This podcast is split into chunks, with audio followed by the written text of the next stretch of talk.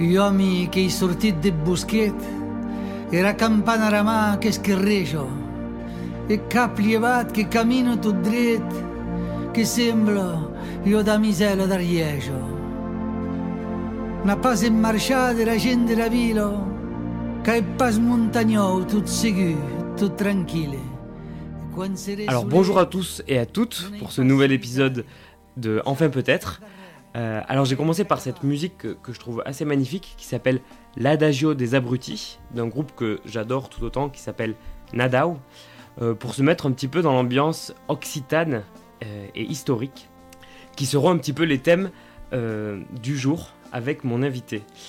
mais avant je voulais dire un petit mot sur cette musique qui parle de la guerre des demoiselles, qui a été une révolte paysanne au 19e siècle, aux alentours de 1830, en Ariège, euh, quand des paysans se sont rebellés un petit peu contre les nobles qui tentaient de leur spoiler leurs terres et leurs forêts.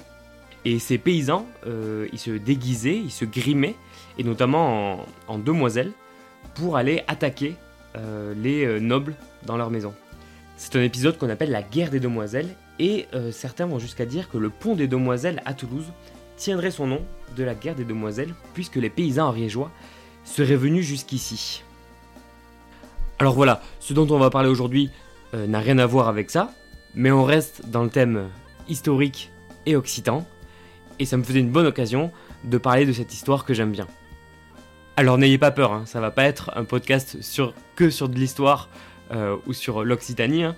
euh, ça reste un podcast d'esprit critique, et je pense que voilà, on, est, on, parle de plein de sujets qui peuvent intéresser des gens, même si vous n'êtes pas du coin. Voilà, Bonne écoute à tous.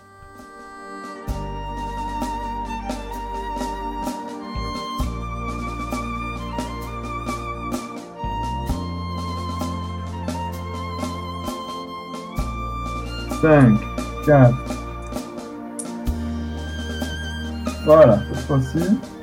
C'est bon, Ouais, c'est bon, tu peux, comme tu veux.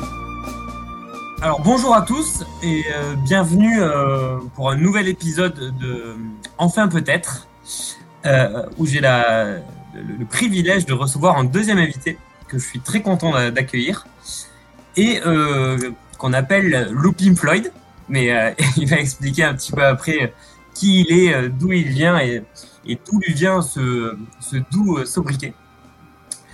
Et voilà, donc on va faire un podcast on va discuter de, plein plein de choses. Et euh, de toute façon, je vais te laisser te, te présenter pour, euh, pour donner un petit peu un avant-goût de, des sujets qui vont être les nôtres aujourd'hui. Donc voilà, est-ce que, alors juste, juste un peu pour, pour te donner un peu une direction, euh, est-ce que tu peux, donc toi, te présenter, donc qui tu es, qu'est-ce que tu fais dans la vie, mmh, mmh.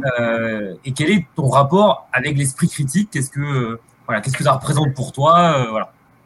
Ouais, carrément. Et eh ben, euh, à toutes déjà. Euh, à toutes et à toutes. Euh, ben moi, je m'appelle donc. Euh, alors en vrai, je m'appelle Pascal. Hein, c'est juste un pseudo que j'ai pris euh, parce que dans la dans la vie, ma vie professionnelle, en fait, je suis prof d'occitan. Et du coup, euh, je préfère.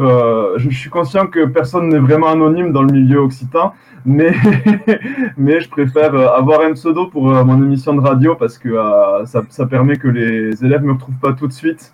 Euh, en, en googlisant mon nom euh, en salle informatique. Euh, donc ça c'est pour la partie pro, tu vois, j'enseigne je, je, l'occitan en collège. Euh, et puis ensuite, qu'est-ce que je fais dans ma vie euh, J'aime beaucoup la musique, j'écoute beaucoup de, de métal, euh, je fais dans des concerts quand il quand, quand y en avait. et je fais... Ouais. Tu fais de la musique aussi, si tu dis pas de Ouais, voilà, j'allais y venir. Je joue dans un groupe qui s'appelle Eyes of Simouk, donc j'en profite pour faire un peu d'auto-promo. S'il y en a qui veulent aller regarder, voilà, on a, on a un disque et euh, on, fera des concerts quand on pourra en refaire. Euh, et ensuite, euh, ah oui, deuxième partie de ta question, vas-y, vas-y. Juste par curiosité, tu vous chantez en, occitan ou pas du tout? Ouais, carrément. C'est moi qui fais le chant et avec le deuxième gratteux, il fait un peu le chant aussi, mais toutes les toutes les paroles sont en occitan. Ouais, on a mis le nom en anglais. Oui, voilà. Toutes les paroles sont en occitan et et ouais, ouais, voilà. C'est. Ce que je me demandais, est-ce que, est que Ace of Simurg c'était une référence à un truc occitan ou pas, mais non. Non, trop pas. En fait, on a galéré à trouver un nom euh, qui nous convienne à tous et on a trouvé celui-là euh, parce qu'en fait, c'est de la mythologie perse. Euh, le Simurg, c'est un. Je sais pas si tu as vu Azur et Asmar. Euh, Michel Oslo. C'est un super film. Et tu as dedans l'oiseau Seymour aux plumes d'arc-en-ciel. Et donc, c'est un. Ça, vient de la mythologie perse, en fait. ouais, j'avais regardé sur Google ce que c'était quand même. Hum, Et, du coup, la, deuxième partie de la question, c'est c'est quoi ton rapport avec l'esprit critique? Pourquoi tu es invité là? Et voilà, comment toi, tu t'envisages ça?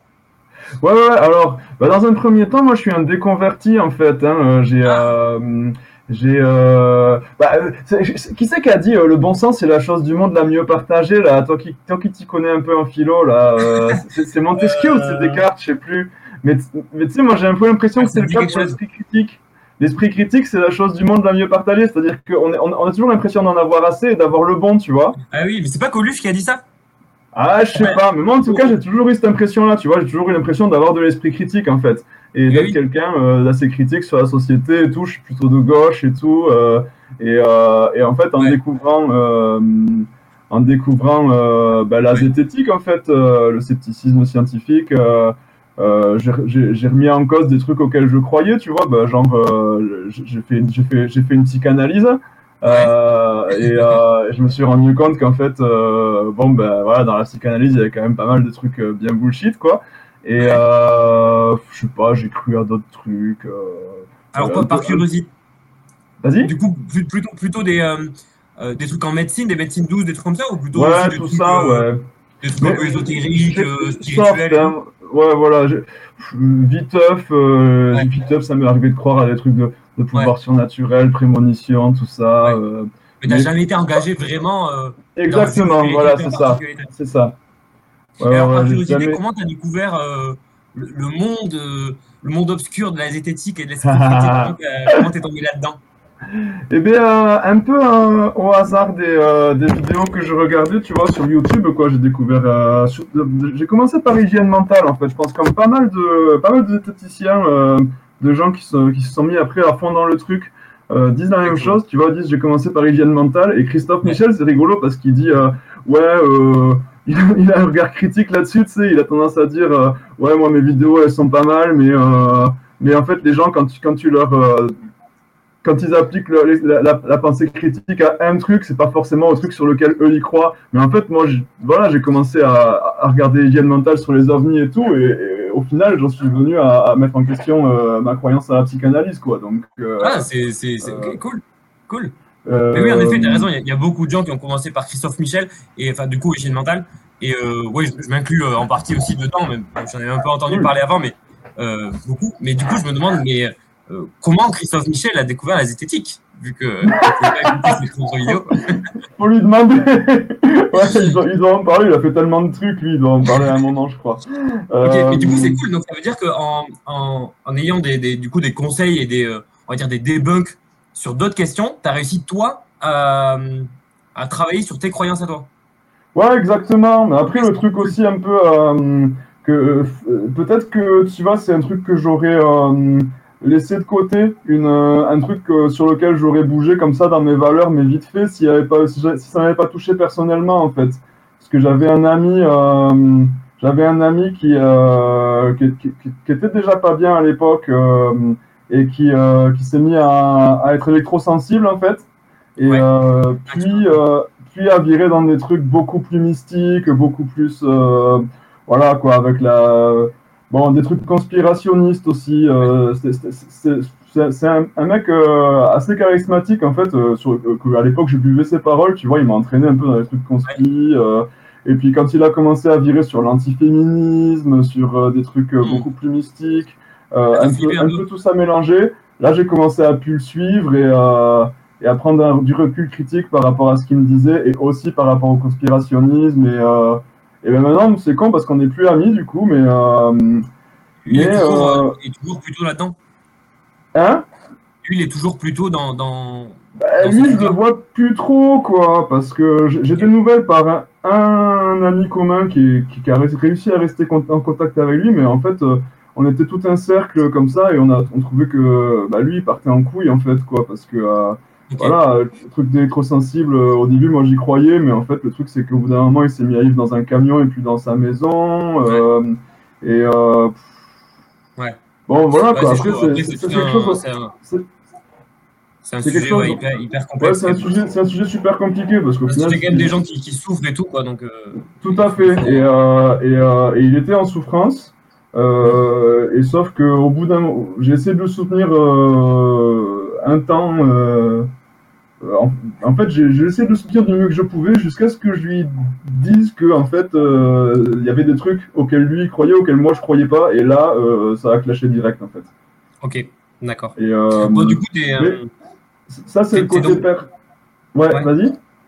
Ah, bah, du coup, j'allais dire, donc tu es passé d'un monde assez croyant aux vidéos d'hygiène mentale à toi proposer tes propres contenus. Donc, Ouais, ouais, voilà, parce que bah, du coup, je trouve ça, quand j'ai découvert tout ça, j'ai trouvé, j'ai trouvé qu'il y avait des choses euh, qui peuvent euh, servir à tout le monde, en fait, et que le fait que ça soit cantonné à Internet, euh, finalement, on, prêche un peu à des convaincus, quoi. Si pour, tu vois, le, le, truc d'Internet qui est bien, c'est bah, le côté des bulles de filtre, quoi.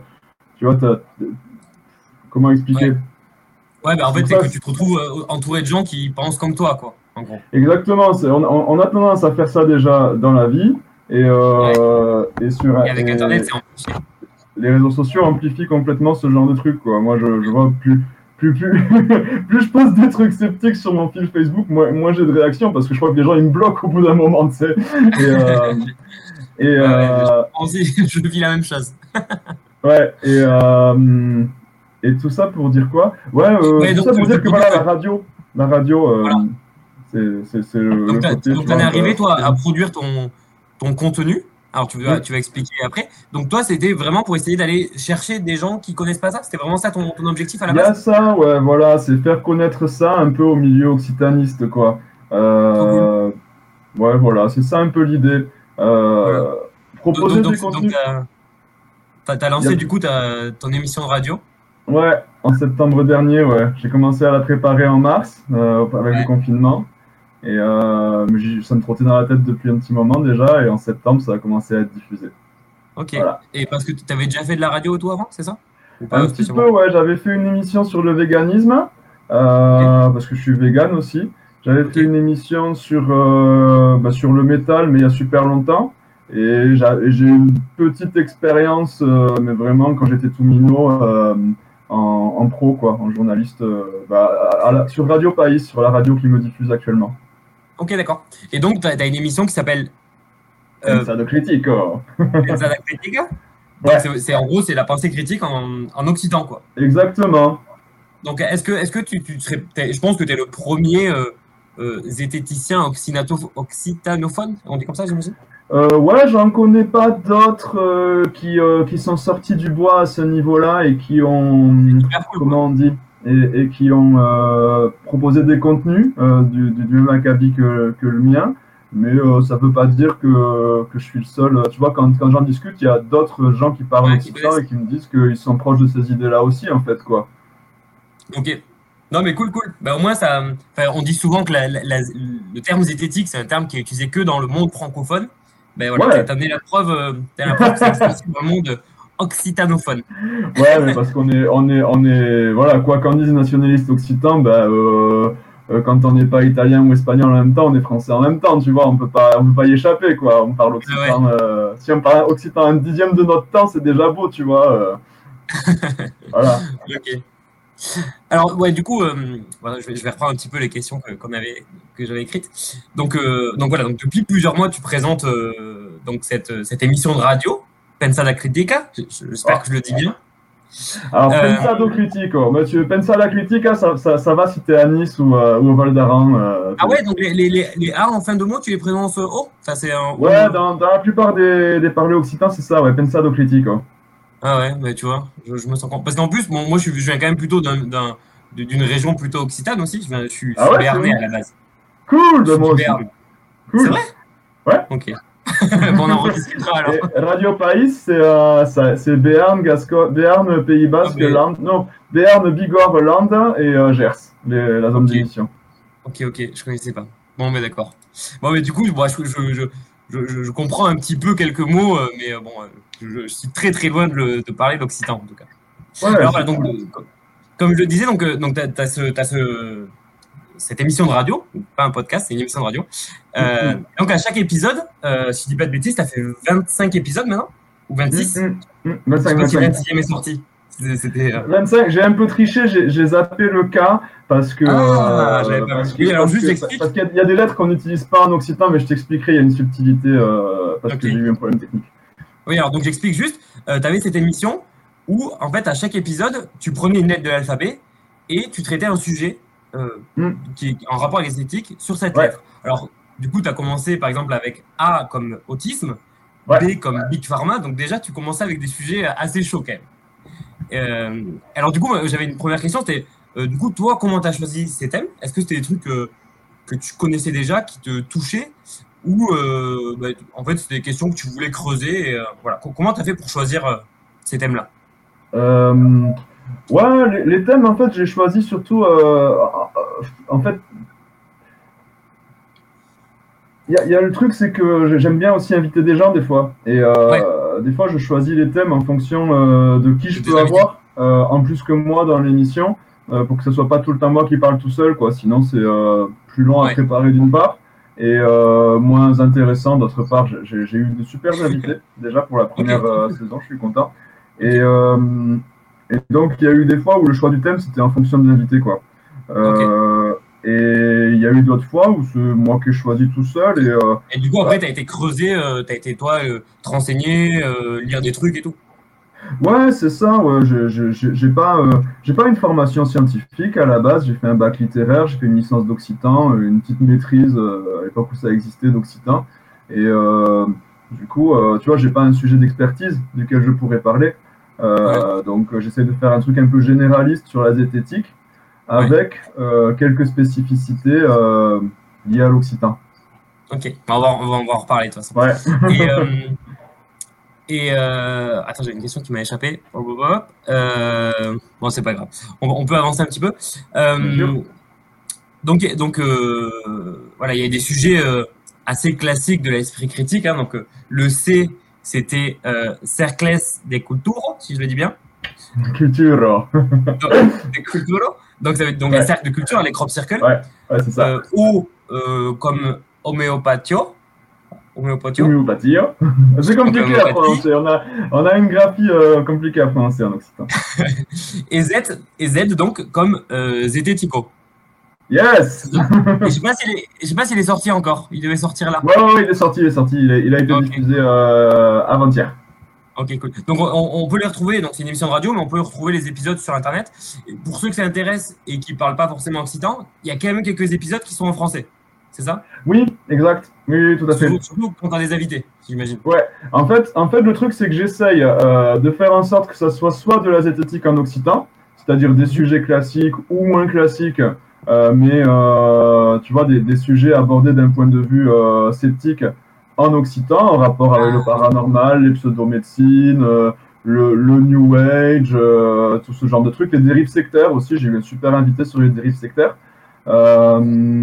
et soit ça, soit un invité qui parle français, tant pis, il parle pas occitan, tu vois, mais, mais sur un sujet qui, qui est un rapport avec l'occitan ou l'occitanie, tu vois.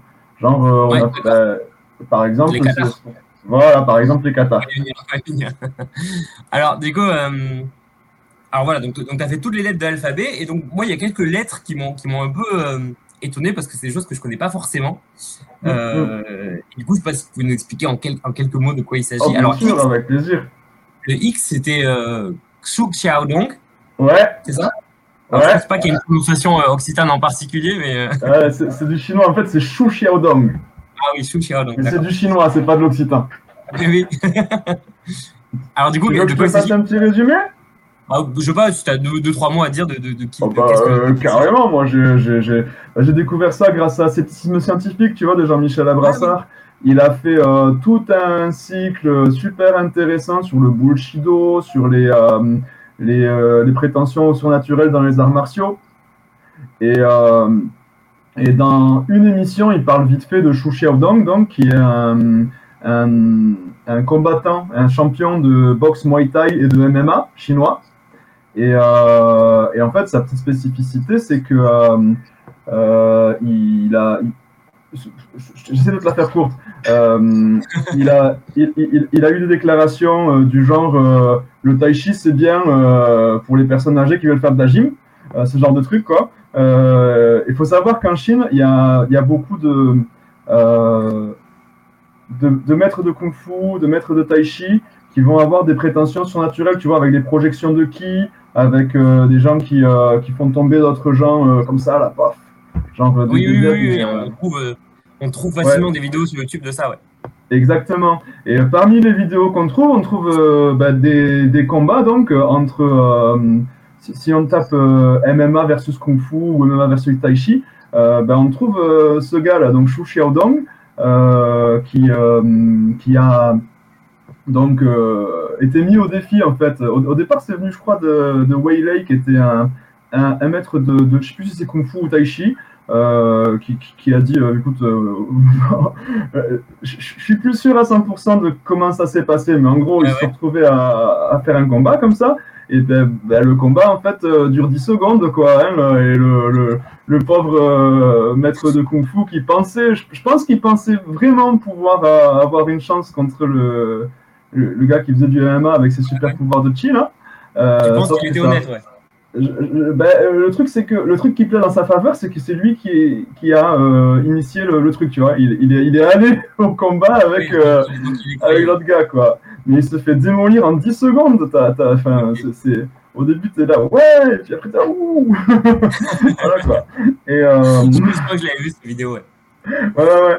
Et, et donc, suite, suite à ça, en fait, il a fait d'autres combats avec euh, d'autres euh, praticiens comme ça d'arts martiaux qui prétendaient avoir des, pouvoirs surnaturels. Euh, et, et, le truc, c'est que là, bah, il y a un côté.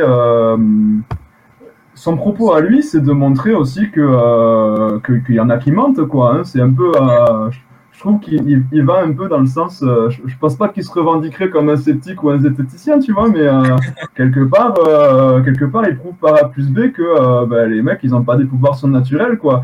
Et et Ok, d'accord. Et, et, alors attends, je, finis parce que le, truc où ça devient, ça c'était que la première partie, parce que le truc c'est que maintenant, il a énormément de problèmes, ce gars. Il, il s'est fait fermer sa salle. il était directeur d'une d'une salle d'entraînement, une espèce de dojo pour le MMA là.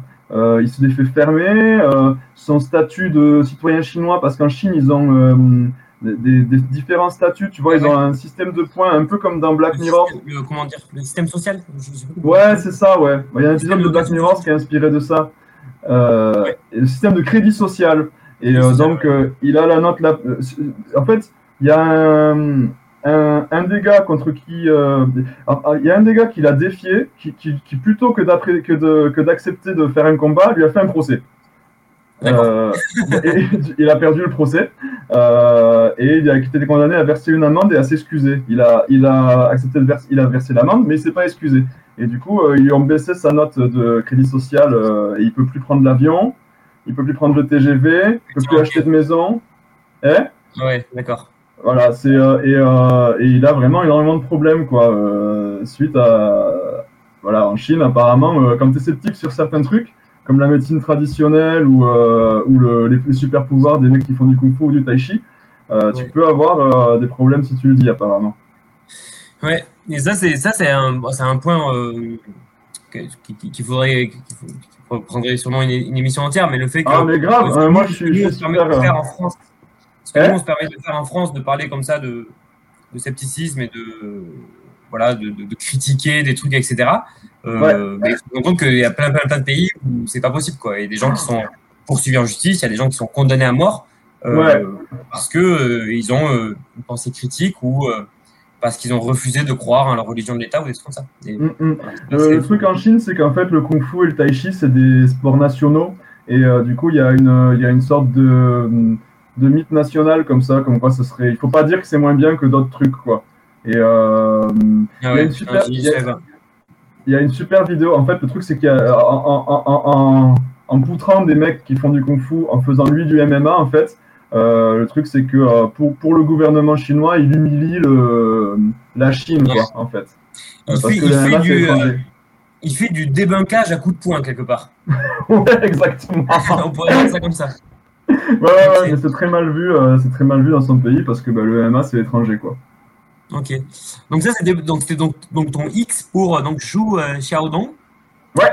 Euh, et après il y avait il y avait ouais il y avait quatre autres qui m'ont intrigué donc je voulais te demander ce que c'était donc il y avait le L qui était donc Libé Négré. Alors Ah ouais. j'ai compris ce que c'était après. le livre noir de la psychanalyse, ouais. Ouais, Tu connais un peu, non? Ah, je, je le connais de nom, je ne l'ai pas lu, mais je connais de nom. Ouais. C'est un, c'est un gros bouquin qui, qui explique un petit peu les problèmes de la psychanalyse, c'est ça? Ouais, ouais, ouais, ouais, c'est ça, ouais. euh, en gros, bah, je lis l'intro. euh, dans, dans cet épisode-là, je me, je me suis pas trop emmerdé, tu vois. Je lis l'intro euh, et j'explique vite fait. je, je rentre pas forcément dans les détails de, de, de moi, pourquoi j'ai fait une psychanalyse, pourquoi j'ai arrêté, mais je lis l'intro et je fais un peu un, un top 4 des, des, des, des raisons de ne pas aller voir un Ok. psychanalyste, quoi. Mais du coup, ça, c'est quand même en occitan? Enfin, Du coup, tu as traduit sûr. en occitan? Ouais, c'est ça, ouais. Ok, ok, d'accord. Ensuite, il y avait le H comme Hadas. Hados, ouais. C'est Alors, pareil, en fait, en fait là, là, tu vois, en fait, c'est un sujet classique. c'est- Tu connais l'effet de Cottingley de Cotingley Ouais, c'est en Angleterre. C'est euh, c'est une histoire avec euh, deux. C'était au début du XXe siècle. J'ai plus les j'ai plus les dates en tête, mais c'est dans les années euh, 10-20 du XXe siècle. Euh, c'est deux petites filles, euh, une de une, une, une de 15-16 ans et une de 12-13 ans là, qui ont pris des photos euh, avec euh, l'appareil photo de- du papa d'une des deux là, et euh, des photos de fées. Et et alors, si tu regardes les photos aujourd'hui, tu te dis, ben non, c'est pas des fées, c'est des, des, des, des, peints avec des fées peintes dessus. et sauf, que, et, et sauf que ça, c'est le, c'est le, c'est comme ça qu'on reçoit le truc aujourd'hui, tu vois. Et euh, le truc, c'est qu'à l'époque, euh, quoi? Regardez, ça s'appelle Cotingley Fairies, les, les photos. Voilà, voilà. Il y avait Cotingley Tu les as, là? Fairies et on, on les trouve. ouais. Elles sont jolies. Et euh, le truc, c'est qu'aujourd'hui, euh, je pense que peu de gens euh, di- diraient spontanément en voyant ce genre de truc, oui, oui, bien sûr, c'est des faits, tu vois. Mais, mais à l'époque, euh, la, la maman d'une des deux pitchounes était, euh, faisait partie de la, allait à des conférences de la Société théosophique. Et, euh, et du coup, quand elle a commencé à, à parler que, que sa fille avait vu des faits, on avait photographié et tout, les, les, les gens de la Société voilà. théosophique. Ouais, voilà, ouais, c'est des super photos, elles sont trop belles. Ouais. Donc euh, voilà, c'est- encore, euh, c'est encore l'influence euh, scepticisme, scepticisme scientifique.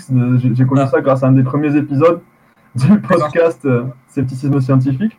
Et, un- euh, Ouais, T'es un, un, un fin connaisseur alors de, du, du podcast.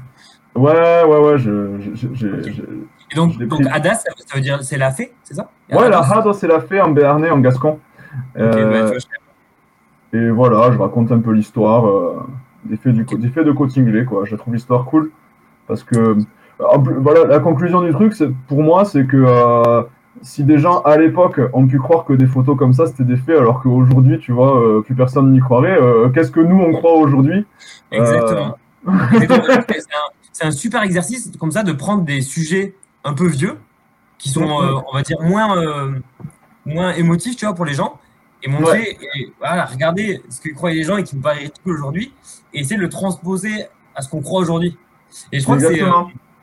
Je, je- je lisais un, un bouquin il n'y a pas longtemps et je crois que justement c'est alors Carl Sagan, s'il y en a qui ça parle, donc euh, un grand scientifique américain, Mhm. grand défenseur de l'esprit critique, il conseillait justement de faire cet exercice-là, Mm, mm. d'aller prendre des croyances d'il y a euh, un siècle, deux siècles ou, euh, ou un millénaire et voir comment les débunker aujourd'hui et voir comment c'est ridicule et essayer de les transposer à des trucs qui nous touchent plus, qui sont un peu plus touchy aujourd'hui.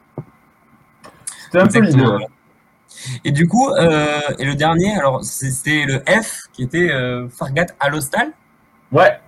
Alors, Fargat Alustal, c'est une, euh, c'est une euh, émission qui passe sur Rock Télé, qui est une chaîne de télé en occitan. Enfin, c'est un site internet qui propose des vidéos en occitan qui sont, qui sont, qui sont chouettes. hein, ils, font ça, ils font ça plutôt bien. Et en fait, c'est que les le truc, c'est que les premiers épisodes euh, de cette euh, série, le concept, c'était, le concept, c'est euh, de faire euh, ses propres produits euh, pour la beauté du corps, pour l'entretien de la maison, euh, chez soi, tu vois. Et euh, bon, c'est cool, hein. Mais le, truc, c'est que les, premières vidéos, j'étais j'étais assez. comment dire? Ouais, puis surtout, le truc, c'est que je, je, trouvais que la, la, présentatrice, elle tu vois, elle disait alors faites attention, ça c'est cancérigène, ça, ça il y a tel produit dedans, ça c'est polluant, ça c'est ceci, ça c'est cela, et, euh, et, elle a donné aucune source pour qu'on puisse aller vérifier derrière. Et euh, du coup, en fait, euh, bah, non, non, moi, je suis pas allé vérifier toutes les sources. Hein. Le truc c'est qu'on a juste fait un, c'est juste un petit, euh, un petit, du coup, on discute sur cette, cette, cette émission-là, tu vois, on, en fait, je, je au, départ, il y avait, y, avait, y avait le côté aussi pas mal est euh, natural, est natural, tu vois, elle dit pas mal. Dans les premiers épisodes, elle dit euh, est my natural, c'est plus naturel, tu vois. Et euh, moi, voilà, j'étais un peu, c'était un peu le début de la série et j'étais un peu dans, le côté zététicien chiant, tu vois, qui veut. Ouais, c'est ça, ouais. Je regrette un peu maintenant. D'ailleurs, coucou mode si tu vois cette vidéo, surtout qu'on se connaissait pas pour de vrai à l'époque, maintenant on se connaît pour de vrai. Et, Parce que du coup, tu l'as invité, tu l'as invité sur le, cette émission-là. Ouais, c'est ça, ouais. En fait, au départ, je. Pas très tendre. Hein? T'as pas été très tendre, peut-être. ça va? Euh, euh, je... Non, je... on s'est pas engueulé non plus, tu vois. mais il y avait des trucs où on n'était pas d'accord et où. Euh, voilà, quoi. Après, et du coup, depuis, ça, ça, a un peu changé sur, sur l'émission ou pas, pas spécialement? Bah, si, maintenant, elle met des, des sources en lien. Et, ah. maintenant, elle met des sources en lien, donc c'est cool. Et alors. Voilà. ok. Bah, du coup, on va, on va arriver un petit peu euh, au sujet central. Parce que euh, parmi donc, toutes ces lettres que tu as traitées, il y a la lettre E. Et le E, c'était comme euh, Eresio. Oh bien Eresio. Et, et qui parle du catharisme. Ouais. moi, le catharisme, je, connaissais à peine de, de nom. J'en ai déjà entendu parler un peu comme tout le monde, hein, les cathares ouais. de la France. Euh, en écoutant ton épisode, j'ai vraiment été scotché. Alors, l'épisode est en français, parce que tu as un invité. Ouais. Et, euh, et je l'ai trouvé vraiment, vraiment hyper cool. Et, euh, et je pense que ça faisait longtemps que j'avais pas pris un peu une claque comme ça, euh, genre sur un truc qui, qui est que je pensais, qu'il n'y a, aucune question dessus et que je, me suis retrouvé face à un truc assez fou, quoi. Et ouais. pour, le coup, je crois savoir que c'est un, un, un, sujet qui, qui, te plaît particulièrement. Ah ouais, je suis à fond là en ce moment. Ouais. Et du coup, on s'est mis d'accord tous les deux pour, euh, pour développer ce sujet. Euh, donc, euh, donc voilà, donc on, va, on va se rendre compte en, développant ce sujet que contrairement à ce qu'on peut croire, parce que c'est un, un, sujet qui est très vieux, qui a presque un millénaire, mais c'est un mm-hmm. sujet encore assez brûlant aujourd'hui et qu'on peut relier à d'autres questions de zététique. Ouais. alors tout d'abord, est-ce que tu peux nous expliquer, pour ceux qui ne connaîtraient pas du tout, ce que c'est le catharisme ou du moins mm, mm. ce que c'est censé être. Parce qu'on verra après. Ah. Tu Alors, pourquoi il y a, Je vais peut-être commencer par ce qui fait consensus chez les historiens, tu sais. Voilà. Ça te va? Exactement. Euh, je te laisse gérer en fait. J'avais écrit ma question comme ça, mais je te laisse gérer de Ouais, ce qui fait consensus euh, chez les historiennes et les historiens, c'est que euh, il y a eu au XIIIe siècle en Occitanie euh, alors, Occitanie, euh, plutôt euh, dans le Languedoc, on va dire, hein, parce que l'Occitanie, si tu prends tous les pays où on parle occitan, c'est t'as la Provence aussi, t'as la Gascogne, t'as l'Auvergne, et là, hein? Ça va jusqu'en Italie, non? Ouais, ça va jusqu'en Italie, ça va jusqu'au Val d'Aran en Espagne, t'as toute la Provence, t'as toute la Gascogne, donc là, en fait, c'est vraiment, on se concentre sur le Languedoc, et donc, au XIIIe siècle, il y a eu une euh, la croisade albigeoise, quoi. C'est-à-dire que euh, ah, comment je, comment je peux faire Attends. Euh, donc, donc, donc, tu dis albigeois, donc c'était vraiment assez centré autour de la ville d'Albi, on est d'accord?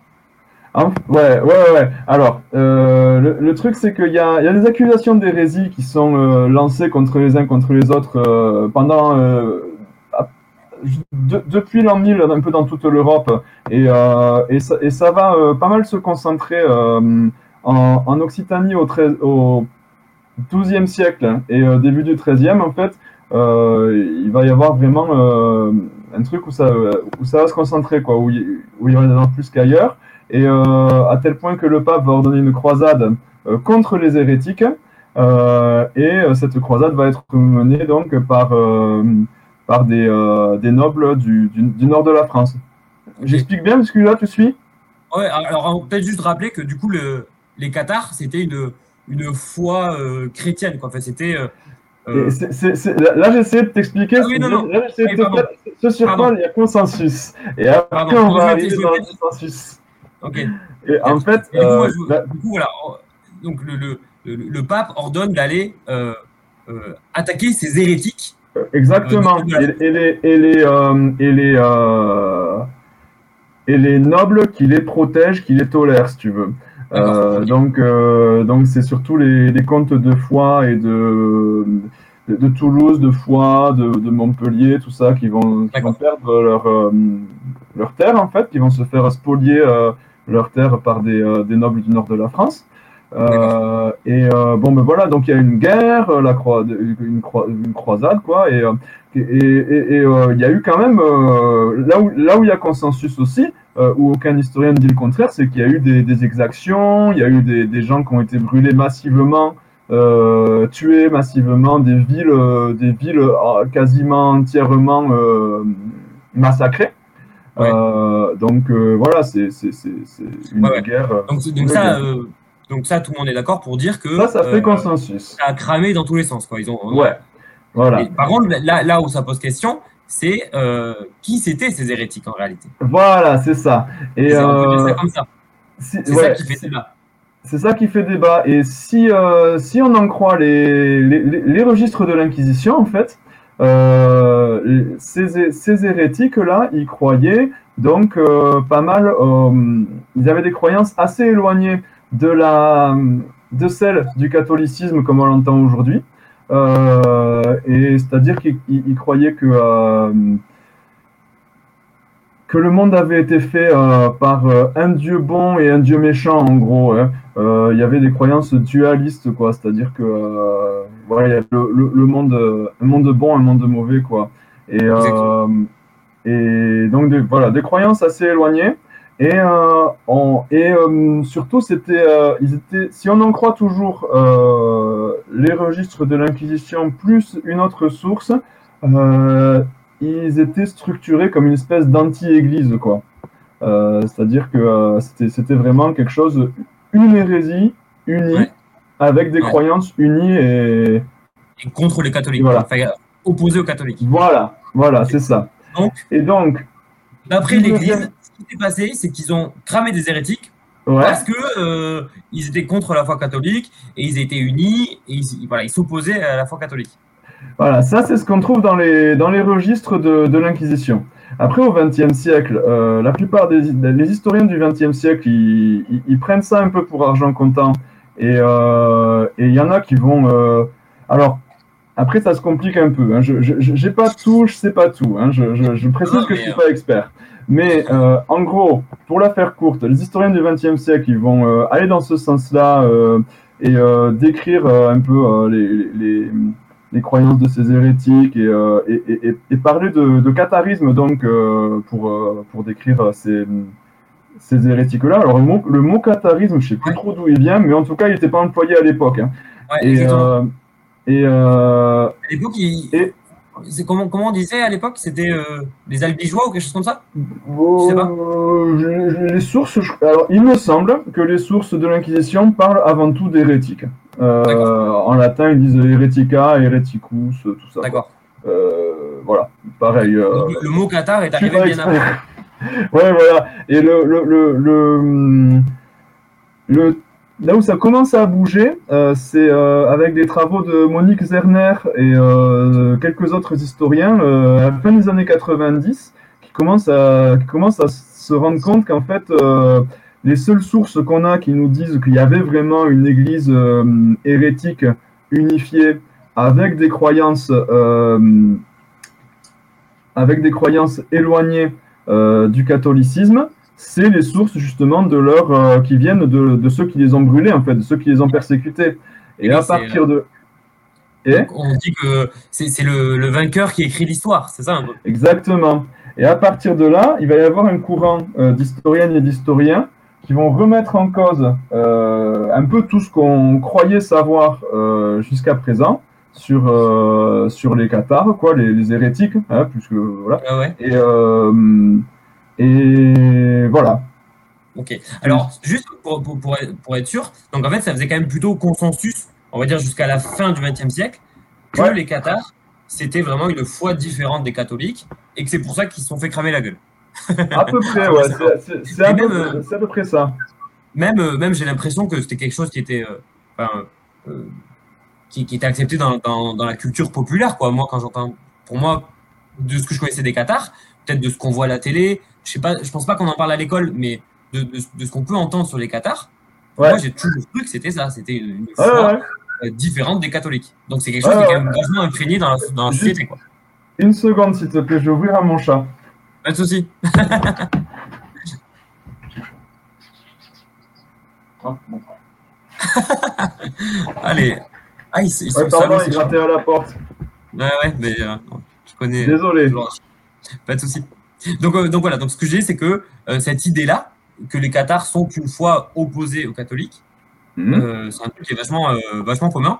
Et donc, à partir des années 90, de la fin des années 90, il y a des, des historiens qui vont remettre ça en cause et du coup, c'est quoi la, la, nouvelle version qu'ils qu proposent Alors, en fait, selon, si, si, tu lis Robert Moore, lui, il va dire en gros que, bah, c'est que, que c'est plus compliqué que ça parce que euh, les.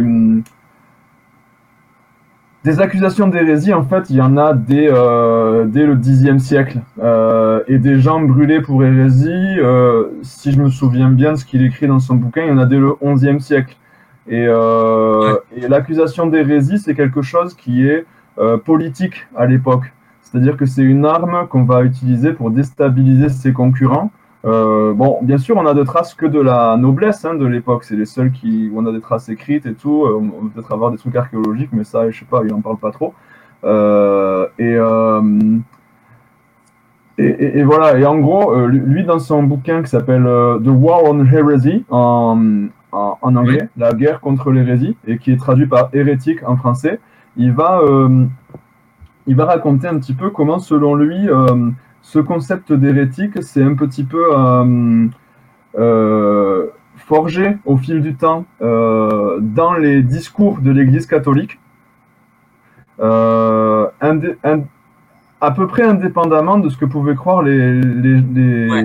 les gens qui avaient des croyances ouais hérétique. Et là où il, euh, là où il entre aussi en contradiction avec les, les historiennes et historiens euh, d'avant, du XXe siècle, euh, c'est que euh, il, il, va dire aussi que euh, ben, le dogme catholique entre le Xe et, et le XIIIe siècle, il évolue énormément, quoi.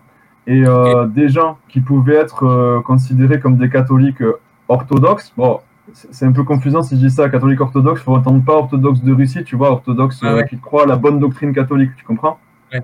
Ouais, Et des gens qui pouvaient être dans l'orthodoxie catholique en l'an 1000, en fait, euh, qui, qui eh ben, avec les mêmes convictions religieuses, ils auraient très bien pu euh, passer pour d'affreux hérétiques et risquer, et risquer le bûcher en 1200, quoi. Okay. donc, donc la, la, la, foi, elle, elle fluctue donc le principe même de contirer des hérétiques, euh, c'est un peu bizarre, quoi. Enfin, euh, ouais, et puis voilà, et puis du coup, euh, c'est comme comme c'est quelque chose qui est utilisé euh, pour euh, à des fins politiques, en fait. Euh, pour discréditer un peu son adversaire, quoi. Tu dis, Exactement. Voilà, ta mère, tu dis t'es hérétique, et du coup, bah, après, t'as le droit de, as le droit de faire ce que tu veux, quoi. Ouais, c'était un peu ça, ouais. T'as as le droit de prendre ses terres, tu peux. Euh, voilà, tu, tu, tu, tu, le déstabilises comme ça. C'était. Euh, ah bah, c'est pratique. Il, il, montre que ça se passait comme ça à l'époque euh, dans son livre, quoi. Et du coup, il, ça, ça met un peu d'eau dans le vin du fait que euh, du fait qu'il y aurait eu euh, une grande église cathare unie euh, en Occitanie au XIIe siècle, quoi. C'est okay. voilà. Il y a, y a Et du coup, quoi, la croisade ça aurait été un peu ça, quoi. Ça aurait été on accuse des gens euh, euh, d'hérésie. Comme ça, après, on peut, on, voilà, on peut les récupérer leurs terres. Euh... Ouais, voilà, ouais, on peut voir les choses un peu comme ça, ouais. D'accord. Alors après, moi, je te dis, je, je suis, je suis loin d'être expert, euh, je suis pas historien et je me, do, je me documente, mais euh, je suis loin d'avoir ouais, tout et, et, voilà. Quoi. Le sujet assez cool. Et, euh, Alors, je crois que j'avais pas de questions là-dessus. Est-ce qu'aujourd'hui, parmi les historiens, il y a un consensus? Est-ce que maintenant, en 2020, donc les premiers travaux là-dessus sont 90, tu m'as dit? Je crois que c'est 98, les, les, trucs de Monique Zerner. Est-ce que, est que 20, 20 ans après, est-ce que ça a fait son chemin et parmi les historiens, maintenant, tout le monde reconnaît qu'il n'y a pas vraiment eu de foi Qatar et que c'était inventé par les catholiques, par le pape ou par euh, je sais pas qui, pour euh, aller, euh, aller voilà, faire une croisade et récupérer des terres en Alors la réponse simple à ta question est non. il y a encore deux écoles. Hein ouais, il y, a complètement deux écoles encore aujourd'hui si tu, si tu lis ou si tu écoutes ce que Anne Brenon, par, par exemple, qui est Anne Brenon, par exemple, elle, euh, elle, est, elle est complètement dans, dans à dire, euh, enfin voilà, à, à, à, faire le truc comme, euh, comme avant Monique Zerner, quoi, comme, comme avant les. Et même, je vais aller plus loin, c'est-à-dire que je suis pas non plus un, un, convaincu à fond et un militant à fond que les historiens traditionnalistes se bourrent et que les historiens euh, révisionnistes ont raison, tu vois. Moi, euh, j'ai pas les, euh, j'ai pas les outils, j'ai pas le bagage historique pour trancher le débat, quoi. Loin s'en faut. j'ai quelques petits indices qui me font pencher plus d'un côté que de l'autre, mais un tout petit peu plus en fait, quoi. Et, et peut-être que je penche pour de mauvaises raisons en plus. Alors juste, euh, euh, je me rappelle euh, d'un truc dont, tu parles dans ton, dans ton podcast Hérédia. Ça serait un document, alors je sais plus, c'est... ouais, la charte de Nikintas. Comment tu l'appelles? La charte de Nikintas ou Nikit... voilà. C'est pas ça que je parlais, c'est une espèce de concile qui a eu... ouais, c'est ça, ouais. Alors je crois, je crois, que ça s'appelle la charte de Nikintas ou un truc comme ça, c'est... C'est en effet un document, euh, voilà, euh, Julien Terry, qui est le mec que j'interviewe là, qui est, euh, qui est un super historien, qui, qui, lui est dans le dans l'optique révisionniste, hein, de, à dire que il faut il faut revoir ce qu'on pensait savoir au XXe siècle sur les Qatars. on peut on peut appeler la, position, on va dire classique, et la position révisionniste. Ouais, c'est ce que moi je fais parce que je trouve ça pratique, mais les historiens ils ont, ils ont du mal avec ça. Euh, quand je lui en parle, il me dit ouais, euh, il avait l'air de pas trop aimer, mais moi je, pour moi c'est plus clair quand on dit ça comme ça. Ouais, bon, c'est plus clair même, même si le mot révisionniste est un peu noté, bon. Ouais, voilà, ouais. En fait, je crois qu'ils aiment pas trop s'appeler eux-mêmes révisionnistes parce qu'ils revendiquent d'être révisionnistes, mais euh, pour les, pour les, pour ceux qui prônent la vision traditionnelle euh, de l'histoire euh, révisionniste, c'est un peu une insulte, quoi. C'est un peu genre. une insulte. Comme, euh, comme, du coup, comme hérétique à l'époque, quoi. Du coup, maintenant, euh, les nouveaux hérétiques, c'est les révisionnistes, quoi. On les accuse de mais après, on peut, on peut leur taper dessus. ouais, ouais, mais alors. Et. Ah, je sais plus, c'était quoi ta question, t'es Ah oui, c'était du coup sur ce, ce enfin, comment dire, ce, oui, ce oui. Ouais. Alors, bah, j'invite les gens à écouter hein, l'interview de Julien Terry parce que j'en reparlerai peut-être dans la saison 2. Mais en gros, euh, il y, y, a un document euh, qui, euh, qui, qui, qui, serait les, les, les, actes un petit peu d'une réunion d'un grand concile de cette supposée donc église Qatar qui, qui, Alors, je sous les yeux, peu, qui fait quoi hein? Les sous les yeux, c'est quelque chose qui se serait passé à Saint-Félix de Caraman. Ouais, ouais, voilà, c'est ça. Et je crois que c'est dans le Donc, eh le synode de Saint-Félix, ça s'appelle. Ouais, voilà, voilà.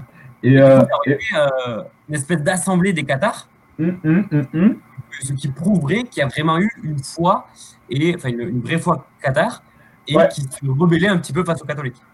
Ouais, voilà, c'est ça. Et alors, en gros, les, les, les, historiens révisionnistes ont tendance à penser que ce document est un faux parce qu'on le connaît que par une copie d'une copie qui date du XVIIe siècle mais, ils reconnaissent eux-mêmes que si ce document-là il est authentique, et eh ben, eh ben, c'est les autres qui ont raison en fait.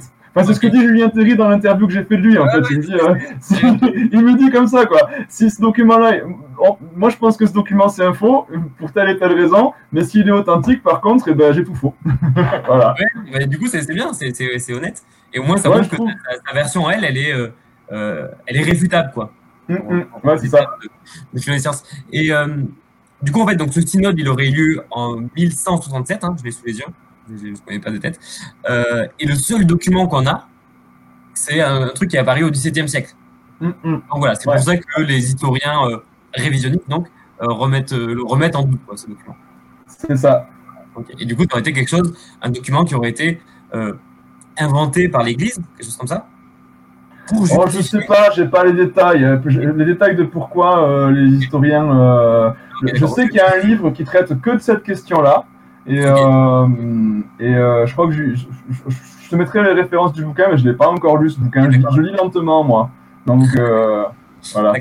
moi j'avais compris ça, mais je pense que j'avais peut-être surinterprété qu'en fait ce document a été créé pour l'Église pour justifier que qu'il y avait une foi cathare et que c'était vraiment des hérétiques, etc. Moi c'est comme ça que je l'avais compris. Alors, il y a moyen que ce soit ça, mais je vais ni confirmer ni infirmer parce que je sais pas en fait. Okay, okay, plus que moi. non, je ne sais pas, mais c'est ce que j'avais, ce que j'avais compris. Donc c'est marrant comment euh, vraiment une question d'histoire, elle peut se résumer euh, à vraiment un document, quoi, sur la véracité d'un document. Ouais. Je, trouve ça, assez, assez euh, chaud, quoi, comme, comme, situation.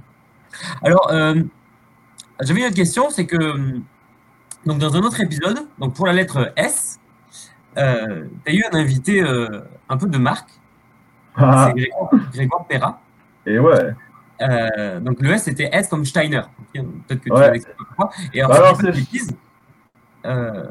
donc, donc peut-être que je te laisse expliquer ce que c'est et quel est le lien avec les cathares? Eh bien, en fait, justement, ça m'avait intrigué parce que Grégoire Perra, donc, dans une de ses interviews. Alors, tu peux rappeler qui c'est, Grégoire Perra? Alors Grégoire Perra, c'est le euh, actuellement c'est le Mister Anthroposophie euh, qui dénonce l'anthroposophie en France quoi. Euh, l'anthroposophie, pour ceux qui connaîtraient pas et qui tomberaient sur le podcast en, et qui, qui, entendraient ce mot pour la première fois, en gros c'est un mouvement occultiste apparu au début du XXe siècle qui a d'énormes ramifications donc dans l'agriculture bio avec la biodynamie, avec euh, donc dans la viticulture avec les vins biodynamiques, euh, dans les cosmétiques bio avec les marques Veleda et Dr Oshka, dans les dans la finance avec la banque la Nef et bien sûr dans la l'éducation avec les écoles Steiner Waldorf. Et euh, je, continue. non mais c'est vrai, je pense que tu as fait le tour là quand même. Non, oui, j'ai fait le tour, mais j'ai pas dit pourquoi ça posait problème. En fait, c'est qu'il y a des dérives sectaires dedans. Hein. C'est un mouvement qu'on peut considérer comme. Euh, eux se présentent un petit peu comme, euh, comme une philosophie euh, euh, religieuse, quoi, un truc comme ça. Ils se disent. Mm, mm. Comment, comment je l'avais noté, moi C'est voilà, un mouvement philosophico-religieux. Mm, mais en fait, il y a des trucs un peu limites quoi, qui se passent. Ouais, et puis surtout, euh, sur, alors, euh, Grégoire Perra, il, euh, il, il, parle vachement bien de ça en, en parlant de comment en fait on est subtilement, mais de façon quand même l'endoctrinement dans l'anthroposophie et pourquoi il y a un côté sectaire. lui, à ce qu'il me dit, c'est à la fois il va pas y avoir un signe qui va, qui, qui va te montrer que, que tu es dans, une, euh, dans, dans, un mouvement sectaire, mais le, le, truc, c'est que tu n'en sors pas quand même. Quoi. C'est, euh, il raconte ça mieux que moi. Hein, euh, après, il y a. Que, que Grégoire Perra, il a fait partie de l'anthroposophie. Ouais, exactement. il a été, enfin voilà, il a été éduqué là-dedans, et puis après il est devenu ouais. etc. Avant de de d'être déconverti comme toi. Ouais. un peu. Euh, euh, plus, plus lui que moi, hein. moi j'ai juste fait une psychanalyse, ça va quoi. Lui, euh, c'était vraiment toute sa vie quoi. C'est chaud quoi. Euh, coup, il, a, il, a, d'autant plus de mérite d'avoir de faire le travail qu'il fait maintenant sur faire connaître à, nous le public qu'est-ce que c'est l'anthroposophie quoi. Ouais, exactement. Mais c'est rigolo parce qu'il y a beaucoup de. je, je, fais un petit, une petite parenthèse. Il y a beaucoup de gens dans les milieux sceptiques et zététiques qui sont des déconvertis, comme on dit, donc des gens qui ont eu des, croyances assez fortes et qui euh, aujourd'hui les dénoncent. Et, euh, et c'est marrant, j'ai presque l'impression que, que c'est du 50-50 parmi, euh, on va dire, les gens qui, qui aujourd'hui produisent des contenus zététiques. Il y en a vraiment beaucoup. en tête, j'ai par exemple Serge Brett Moret, je ne sais pas si tu connais. Ouais, carrément. Qui dénonce l'astrologie et qui a été un, un astrologue de renom. Ouais, carrément, il est super intéressant à écouter aussi, ouais. Il y a Elisabeth Fetty aussi qui, euh, ouais. qui podcast Méta de choc, qui a aussi été très à, fond dans beaucoup de trucs occultes, etc. Mm, mm. Elle, c'était ouais. ouais. ouais une petite Sa série sur le New Age, elle est super. Ouais, ouais, c'est vachement bien. Euh, je pense pas que c'est à moi de faire de la pub pour son podcast. ouais, on peut en faire tous les deux. Moi, je suis à fond, euh, j'écoute tout. C'est trop bien. Euh, Si vous connaissez pas, c'est hyper cool. Et justement, elle a une grande, grande série avec Grégoire Perra, justement. Donc, ce qui nous ramène et donc, et donc, c'est là que, que j'ai entendu euh, Grégoire Perra parler d'une prière Qatar qui se disait dans les écoles Steiner-Waldorf ou de chansons Qatar ou de je sais plus quoi de Qatar. Donc, ça a fait tilt dans ma tête d'occitaniste. Euh, et, euh, et, je me suis dit, je vais le contacter, euh, qu'il me raconte un peu tout ça. Et de fait, il m'a raconté un petit peu le euh, l'apport, euh, ou plutôt la récupération du catharisme par ah l'anthroposophie et par, par Steiner, en fait. Comment Steiner a intégré ah une certaine vision du catharisme dans sa propre doctrine. En fait, on l'a pas dit, mais je trouve qu'on l'a pas dit. L'anthroposophie, ça a été euh, du coup créé, inventé par Rudolf Steiner. Donc d'où le S. Début du XXe siècle. Voilà, 1910, 1915, je crois, si je dis pas de bêtises. Ouais, 1913, il fonde sa société. Euh, il se détache de la société théosophique d'Elena Blavatsky. Euh, et voilà. Et, euh, et théosophique qui avait été inventé quelques années plus tôt, si je dis pas de bêtises. Mm, mm, bah, 19e, je sais plus, j'ai plus les, j'ai plus les dates en tête, mais voilà. Ok, donc. Ben ouais, en fait, euh, je pense que l'anthroposophie, c'est un, un, syncrétisme, comme on dit, si je dis pas de bêtises, ouais. qui va euh, piquer des trucs un peu à droite, à gauche pour recréer un quoi. Et du coup, ils ont même piqué au Qatar, quoi. Ben, en tout cas, euh, c'est compliqué parce que, ben, comme, je, comme, euh, comme, comme, comme tu as vu, les au 19e et 20e siècle, les gens ils fantasment beaucoup le qatarisme, quoi. Donc, est-ce qu'ils ont piqué au Qatar ou est-ce qu'ils ont plus fantasmé et, qu'ils ont euh, fait leur truc euh, euh, Moi, je dirais plutôt réponse B, quoi. Mais, mais toujours est-il que, voilà, donc Grégoire Perrin, il raconte un petit peu, il raconte un petit peu l'anthroposophie dans l'interview. S'il y a des gens qui veulent aller écouter l'interview de Grégoire Perrin sur sur Pensado Critique, allez-y, vous comprendrez presque tout parce que c'est en français, c'est cool. Euh, mais euh, mais euh, ça s'arrête pas là parce que juste après, je suis tombé sur, sur des vidéos sur une personnalité en particulier qui est liée à la fois à l'anthroposophie et la, aux études de Qatar, comme on appelait ça à l'époque. C'est Déodat Rocher et je connaissais pas trop parce que voilà, c'est des trucs que j'avais vu quand j'étais en fac d'occitan euh, et que, après j'avais un peu arrêté de m'y intéresser. J'avais lu vite un ou deux bouquins d'Anne Brenon. Euh, mais euh, voilà, et donc euh, Déodat Rocher, c'est super euh, intéressant aussi parce que c'est un, un, gars qui est quand même un des grands piliers. Bah, c'est lui, c'est lui qui a fait mettre une stèle à Montségur, par exemple, als Qatar, als martyrs del pur amour chrétien, au Qatar, aux martyrs du pur amour chrétien.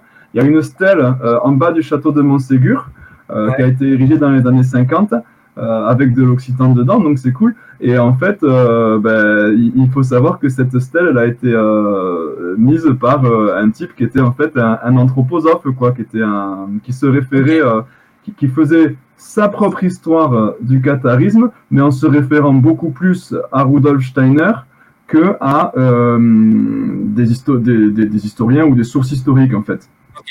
Donc euh, voilà, il parlait de catharisme, mais ce catharisme euh, fantasmé et on va dire euh, récupéré par Steiner. Quoi. Ouais. Et dans le et ça s'arrête pas là quoi. C'est le, truc c'est que moi, je pense que j'en ai pour super longtemps à m'intéresser à, ce sujet parce que quasi tu, fais du New Age, tu habites dans le sud de la France, les cathares, tu, tu, tu, tu peux j'ai l'impression qu'il y en a plein quoi. T'as Alexandre Rouget, euh, je sais pas si tu connais, c'est un, type qui, euh, pour qui euh, l'apocalypse est proche. C'est il fait des vidéos sur YouTube. Et donc, euh, l'apocalypse est proche, Satan dirige le monde. Tu le vois dans pas mal de chaînes ouais, New Age, quoi. Et il a notre âge à peu près. Enfin, non, il a mon âge plutôt. Hein? Il réutilise aussi le catharisme, quoi. Exactement. C'est un peu une porte d'entrée. les, les, études Qatar, j'ai l'impression que c'est un peu une porte d'entrée euh, vers euh, certaines croyances New Age, voire peut-être vers l'anthroposophie dans certains cas. Enfin voilà, j'ai euh, voilà, Sarg, Sarg, il me raconte dans, l'épisode Decum Derivos Sectarios que lui qui s'intéresse beaucoup au sujet aussi, qui fait partie de l'UNATFI, je ne sais pas si tu connais l'UNATFI, l'Union nationale de... Ah, l'Union nationale des associations de défense des familles victimes de dérives sectaires. Tu vois, c'est une, euh, c'est une assoce, euh, ah Le, nom, le nom dit à peu près bien le truc. Et tu vois, lui, euh, comme il, allait à Montségur, il a, il m'a, il m'a, il m'a dit, je crois dans l'interview, qu'il avait été approché par des, par des mouvements un peu néo-qatar comme ça. donc, t'en as qui se, qui, qui se prétendent les héritiers du qatarisme, qui prétendent qu'il y a eu une, une filiation de maître à disciple depuis l'Antiquité, en fait, depuis les, les manichéens de l'Antiquité jusqu'à aujourd'hui. Euh, et euh, voilà. Euh, donc, tu as, tout un mouvement néo-Qatar, plus ou que je connais pas beaucoup, mais je sais que ça existe, quoi, et je regarde un petit peu de temps en temps ce qui se dit, ce qui se fait à ce niveau-là, et voilà. Et, donc, toi, par exemple, tu as, fait une fac d'Occident, c'est ça? Ouais. Et du coup, dans cette fac, euh, vous aviez des cours sur les Qatars, etc. Ouais, ouais, ouais, on a eu, euh, on avait des cours euh, qui s'appelaient civilisation à l'époque, où, bah, parce que ça fait partie du, ça fait partie un peu du mythe national aussi, ça fait partie d'un ah espèce de roman national occitan, si tu veux. C'est là où je amené en fait. Ouais, je pense, je pense que les gens qui, m'ont fait les cours à l'époque où j'étais à la fac étaient des, occitanistes un peu avec euh, et, le lien entre euh, entre euh, études Qatar un peu un peu ascientifique on va dire ou avec plus de mysticisme que de que de science dedans et occitanisme bon je, je vais pas encore pouvoir le décrire précisément parce que ouais parce que tu vois, j'en suis, suis, au, suis au début d'essayer de découvrir tout ça, parce que voilà. Euh, mais euh, on peut le faire, quoi. Euh, il n'est pas, pas, inexistant, si tu veux. Il y en a qui sont un peu, qui ont un peu un pied dans les deux. Bah, René Nelly, qui est, un, qui, est un, chouette poète occitan et un auteur qui a publié plein de trucs, qui est un universitaire occitaniste, était copain avec Déodat Trochet, par exemple. il le cite, et il, le cite pas mal. Donc, toi qui, euh, on, va dire, tu es, un peu euh, militant occitaniste, je ne sais pas si c'est bien comme terme. Si, si, si, je, me, je, me, je, prends cette casquette-là euh, avec grand plaisir. donc tu côtoies beaucoup de... Tu es dans les milieux occitanistes. Ouais, ouais. Est-ce que du coup, tu, tu ressens que c'est un peu difficile à accepter pour certaines personnes cette vision du coup révisionniste des Qatar et comme quoi le, cette fois Qatar n'a pas existé? Est-ce que c'est un truc auquel les gens sont attachés? Ouais. Que tu ressens ça, toi bah, oui, moi je le vois des fois quand euh, on a on a un, un, journal sur internet qui s'appelle journalet journalet.com journalet.com euh, qui, est, euh, qui, qui, qui, est une espèce de quotidien sur internet où on peut débattre un petit peu aussi euh, et et il y a des gens pour qui c'est les, les les historiens euh, nouvelle école, c'est des négationnistes, c'est des méchants, euh, c'est des nazis quoi limite. Et euh, et du coup voilà, moi je... Hein? Voilà, ouais. non, parce que l'hérétique c'est bien et donc c'est nous. ah oui, c'est vrai. C'est vrai. Et, du coup, ouais, c'est fou. Même, même, on va dire, même sans, sans, avoir une réponse définitive de l'histoire, comme tu le dis, toi, tu n'étais pas encore sûr dans, quel, dans, quel, dans quel camp penché. Euh, ouais. au moins, on voit qu'il y a des gens qui ont, qui ont, qui ont vraiment comment dire, un raisonnement motivé parce qu'ils sont attachés à leur culture euh, occitane et qu'ils n'ont mhm. pas envie de, se faire arracher ça. Quoi. Et peut-être sûrement des gens qui, qui, connaissent moins la question que toi ou, d'autres personnes mhm. et, qui vont euh, le défendre euh, par ce qu'on appelle un raisonnement motivé. Donc, le raisonnement motivé, c'est le fait d'avoir voilà. une motivation initiale qui va guider la manière dont on va faire notre raisonnement. Je n'avais pas la notion de raisonnement motivé pour en parler, mais je partage ton analyse. Ouais, euh, je pense que je pense que tu es dans le vrai en disant ça, ouais. Ok. Et euh, alors, attends, je, reprends mes questions. Après, c'est peut-être un peu euh, méchant pour les copains qui, disent ça, quoi, mais bon, ben voilà. Non, non, mais, oui, mais sans, ouais, non, sans, accuser, accuser personne, il hein, n'y a pas de problème. ok, en fait, donc, je, reprends les questions, mais en fait, on a déjà, on a déjà parlé de, de tout ça, je pense. Euh, ok. Euh, Alors, il y avait un autre truc dont je voulais parler pour, pour revenir un petit peu sur ce qu'on disait tout à l'heure. Euh, euh, c'est un truc que, que, moi, il me fait, qui me fait marrer. Donc, si on reprend cette idée que, que, que, l'Église aurait un petit peu inventé, inventé la, foi cathare pour, pour ses intérêts propres, on va dire, ça me fait penser à, d'autres cas où l'Église aurait inventé une histoire pour se faire mousser. Et là, j'en ai un en tête qui, qui, qui vient, c'est le, le tueur de Turin. Oh putain, ouais, quoi. Je sais pas si tu connais. Euh, Pitoff donc le tueur de Turin, c'est donc c'est un, un, un, parce qu'en fait, ça me fait beaucoup penser à ce qu'on parlait tout à l'heure sur le, le, la synode de Saint-Félix. Le synode de. Mmh. Euh, mmh. le, de Turin, ça, ça, aurait été le tueur qui a, qui a, qui a recouvert le Christ au moment de, de, sa mort et qui donc actuellement est à Turin. Mmh. Et euh, donc euh, voilà, c'est vraiment une relique très très très sacrée dans, dans la foi catholique. Et en fait, euh, il y a des historiens qui sont amusés à essayer de, de, remonter le truc, à faire des analyses et tout. Et en fait, les premières traces qu'on trouve de ce truc-là, c'est, si je dis pas de bêtises, au XIIIe siècle ou 14, 13e ou 12e, 13e, je pense. Mmh. Euh, du côté de Troyes, en fait, dans un petit monastère à côté de Troyes, si je dis pas de bêtises. Euh, et voilà, du coup, ça me fait, ça me fait beaucoup penser aux, documents dont on parlait tout à l'heure, qui, qui, ont été inventés a posteriori pour, oui. pour quelque chose. Mm, mm. Donc, je ne sais pas si tu connais ce sujet-là. Si ah, le sphère de Turin, oui, je trouve ça super intéressant. D'ailleurs, euh, bah, oui, oui, ça c'est. Ouais. je, pas, j'en parlerai pas en plus en détail que toi, mais euh, oui, c'est un sujet. Euh, c'est un des grands sujets de la zététique et, c'est un sujet super cool, quoi, parce que ça, ça permet de, de voir un petit peu la, la, la mauvaise foi de peuvent avoir certains religieux et puis euh, aussi Exactement. comment on fait pour comment on applique la méthode scientifique à des prétentions surnaturelles issues du religieux, quoi. Exactement. Et d'ailleurs, euh, tu dis que c'est un grand sujet de la zététique, et, et, pourquoi ça a été un des premiers, je pense, sujets qui a été traité euh, au début de la zététique, donc dans les années 80-90, par Henri, Brock, qui est un peu le, le, notre papa euh, de la zététique en France. Et qui a écrit, qui a écrit des, des bouquins, qui a, qui a, fait des expériences, qui a fait voilà beaucoup de choses autour de tueur de Turin. Et je trouve ça assez cool. Et en fait, ça me fait penser aussi à une autre histoire que, que j'ai découvert assez récemment. Et euh, je sais pas si tu as entendu parler, là, par contre, là, c'est très très gros. Euh, c'est le récentisme. Est-ce que tu connais ça?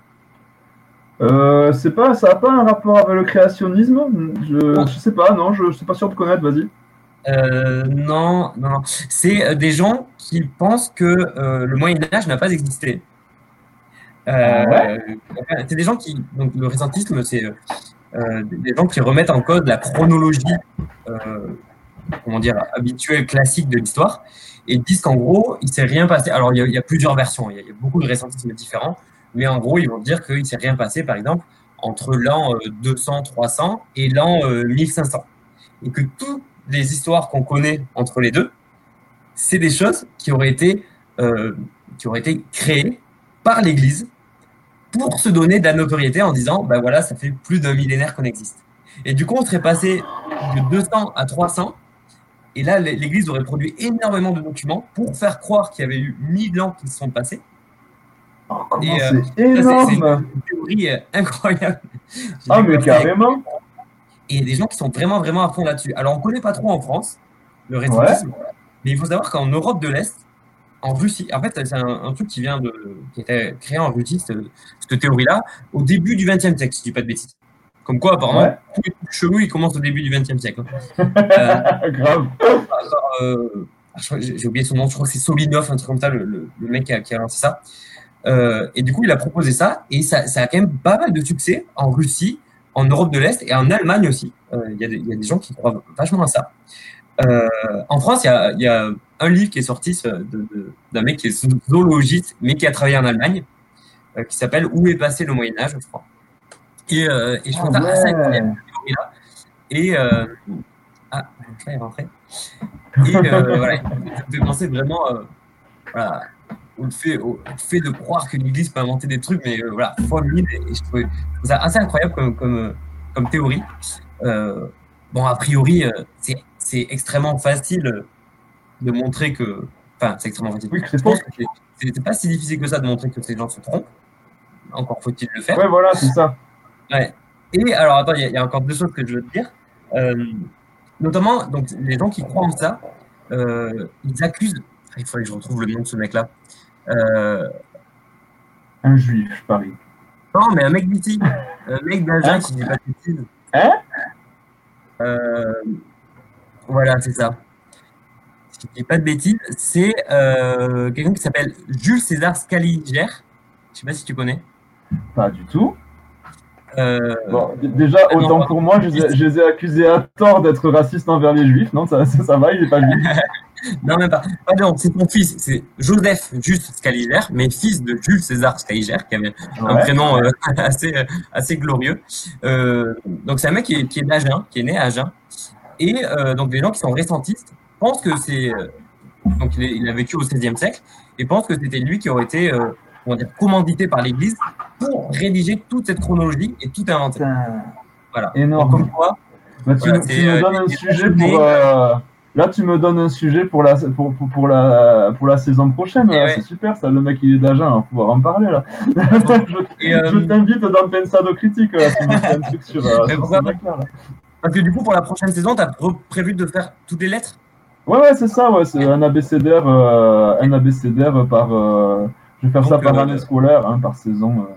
Donc, tu auras ton R euh, peut-être comme, comme récentisme. ouais, pourquoi pas. Alors, je pensais faire R comme Déodat Rocher, mais en fait, je pense que ça va faire différemment. Ah. Donc, le, R, est à nouveau libre. Je peux, on peut essayer de faire un truc si tu veux. Et, et, le deuxième truc que je voulais dire sur, sur, pour finir cette question de récentisme qui, qui, m'éclate un peu comme, comme tu l'es, c'est que le, le grand champion d'échecs, Gary Kasparov, ouais il est un, tenant, euh, un fervent tenant du récentisme. et euh, comme quoi, il y a pas que, comme quoi, c'est pas forcément être idiot que croire à des trucs what the fuck. T'as vu, c'est assez impressionnant quand même. Hein, ce mec, c'est une ouais, ouais, Je crois qu'il est, il est pas mal engagé en politique en Russie, euh, autant que ça peut se faire d'être engagé en, politique en Russie. Euh, et à côté de ça, il est, il est à fond là-dedans. Et, euh, je crois, je crois qu'il y avait même une citation qui disait que qu'il espérait que la seule chose qu'on retienne de lui, ce soit, euh, euh, son engagement euh, pour défendre le récentisme. Incroyable. Ah ouais, ah ouais, ouais, ouais. voilà. Bah. en fait, je voulais, raconter un petit peu cette histoire. Et, je pense qu'on va aller un petit peu vers la conclusion du podcast. Ouais, un, dernier truc peut-être sur, les, sur, le, débat sur les Qatars. Là. Moi, je, je, compare un peu ça au, j'ai ma chérie qui est euh, qui fait euh, actuellement euh, un travail sur les chantiers de jeunesse, tu vois, le régime de Vichy. Et, et, et, c'est vrai que le, le, débat, tu vois, entre les, les deux écoles historiques qu'il y a sur le sur le sur les Qatars, il, me fait un peu penser, tu vois, au, débat qu'il y a sur le sur, sur Vichy avec la révolution paxtonienne, si tu veux, avant Robert Paxton qui est un historien euh, euh, britannique qui a publié dans les années 60. Britannique ou états-unis, j'ai oublié. Mais un historien anglophone qui a publié dans les années 60. Américain, elle, est là, ma chérie, elle, me corrige. et donc, avant Robert Paxton, euh, il y avait surtout des historiens, surtout en France, qui, qu'on, appelle aujourd'hui résistentialistes, c'est-à-dire qui, qui, avaient tendance à dire plutôt que la France avait massivement résisté à l'occupant allemand. Et, euh, et, Paxton, il est arrivé avec une thèse euh, assez contraire en fait, en disant que euh, il y avait eu plus de collaboration que ce que disaient les historiens d'avant, et on a appelé ça la révolution paxtonienne en fait quoi. J'ai l'impression que sur le sur les, les hérétiques du, du Languedoc, eh on, a, on, est sur un truc un peu similaire quoi. Et, et aussi derrière cet enjeu nationaliste quoi. Exactement, exactement. On est, on est sur une histoire qui est marquée idéologiquement aussi qui, s'oppose euh, aux réalités historiques et du coup les réalités historiques ont peut-être euh, du mal à, à, se faire entendre parce qu'elles sont euh, elles reçoivent voilà des, des, voilà des, motivations nationalistes derrière. Mmh, mmh. ouais c'est ça ouais voilà. C'est un, point central du c'est un peu un point central du, roman national occitan, en fait, si tu veux, la croisade albigeoise, parce que euh, y a 12e siècle, 11e euh, siècle, 12e siècle, tu as les troubadours, tu as une civilisation qui parle occitan, euh, et avec une noblesse qui parle occitan, où l'occitan c'est la langue du pouvoir, c'est la langue de la noblesse, et tout se casse la gueule à la croisade, avec la croisade albigeoise.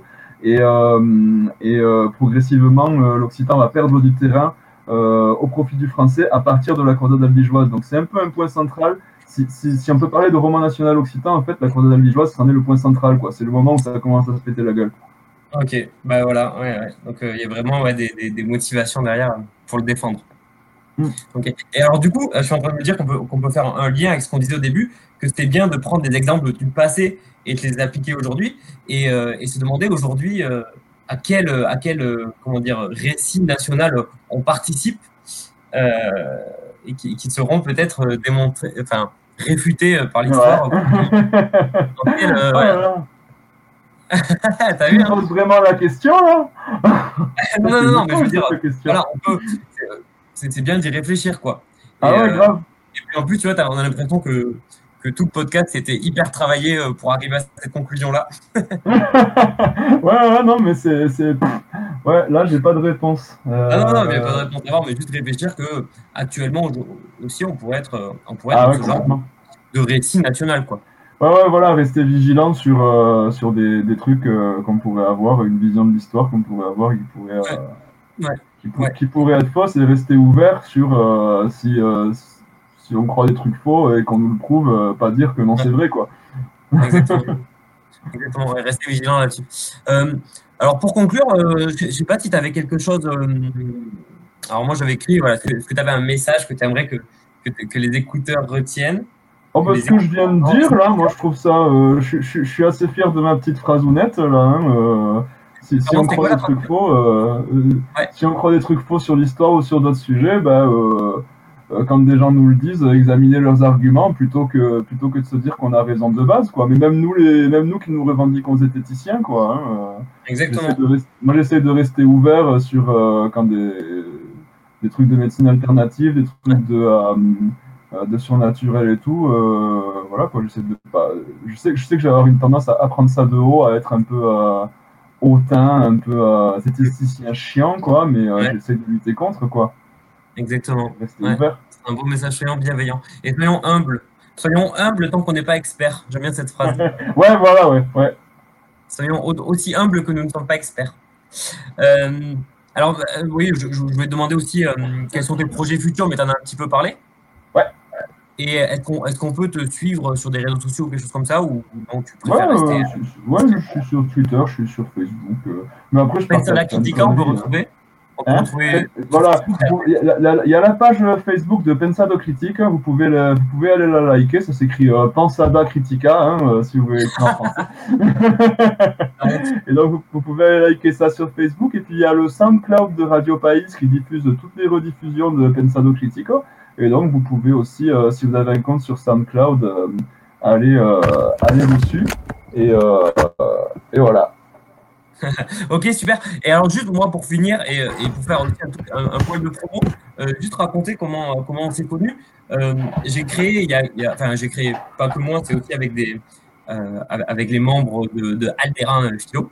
on a créé une page sur Facebook qui s'appelle Zététique à Toulouse et qui, qui, qui, prévoit de rassembler un petit peu les initiatives zététiciennes, sceptiques et, autres euh, sur Toulouse et, euh, et, sa région, on va dire. Et c'est là que qu'on s'est connus, tu as expliqué ton, ton projet et tu trouvais ça hyper cool. Euh, et du coup, voilà, si jamais il y a des gens qui sont intéressés, n'hésitez pas à nous rejoindre. Alors pour l'instant, c'est assez silencieux, mais on attend, on attend qu'il y ait des, des, réouvertures pour pouvoir faire des événements. Et pourquoi pas, pourquoi pas des, des, réunions, des conférences, des débats enflammés dans des bars. voilà.